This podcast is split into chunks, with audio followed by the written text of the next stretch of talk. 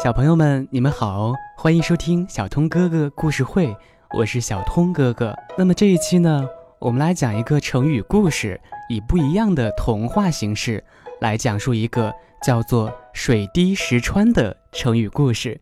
希望你们可以边听这个成语童话故事，边来理解这个成语在你的生活当中该如何来理解、来运用呢？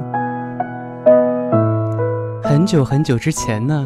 有一位王子，他做什么事儿啊都没有耐心。箭射不中靶心，他就扔下弓箭；马儿跑得太慢，他索性不骑；牛排太烫了，他等不及凉就往嘴里边塞。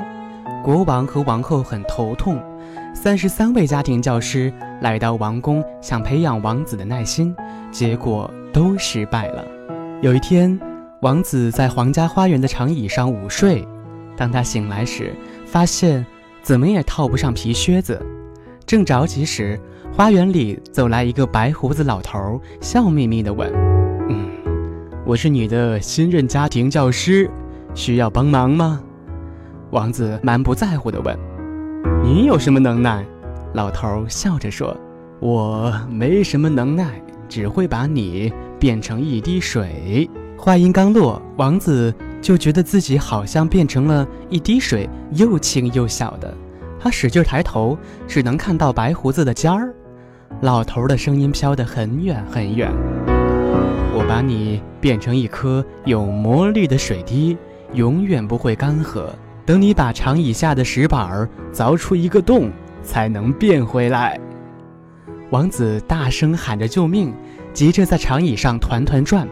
这个时候。王子发现一只小蜘蛛正在草丛里看着自己，于是他问道：“你知道怎么样才能让石板凿出一个洞吗？”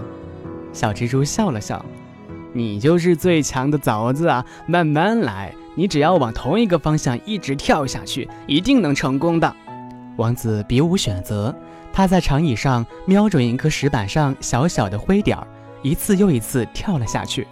终于有一天。石板上出现了一个很小很小的凹孔，我成功了！快把我变回来吧！他高兴地大喊着。嗯，不急，不急，凿穿才算数。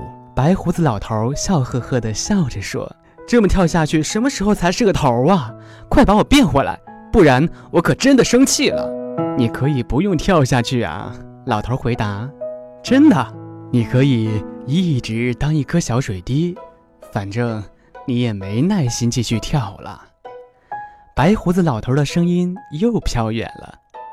王子当然不想一直当一颗小水滴，他咬一咬牙，凹孔中间还残留着还没有散开的水汽，似乎在鼓励他坚持下去。随着凹孔越来越深，他似乎真的变成了一把凿子，坚硬又柔软，支离破碎却又无坚不摧。终于等到第九千九百九十九天时，王子纵身一跃，却没有听见熟悉的水花溅落声。他揉一揉眼，发现自己又变回了王子，坐在长椅上等着穿靴子。在他左脚边的地面上，有一个小小的圆孔，白胡子老头就站在他的身边。你从来没有这样认真过，是吗？老头的声音像是一个梦。王子挠挠头发，套上靴子。这一次，他很耐心，很耐心。好了，小朋友们，这一期的小通哥哥故事会要跟你们说再见了。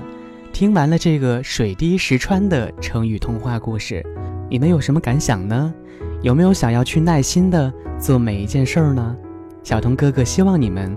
可以在生活当中耐心的做每一件事儿，耐心的学习，耐心的跟每一个人讲话，耐心的过每一天。好了，我是小通哥哥，我们下期再见啦。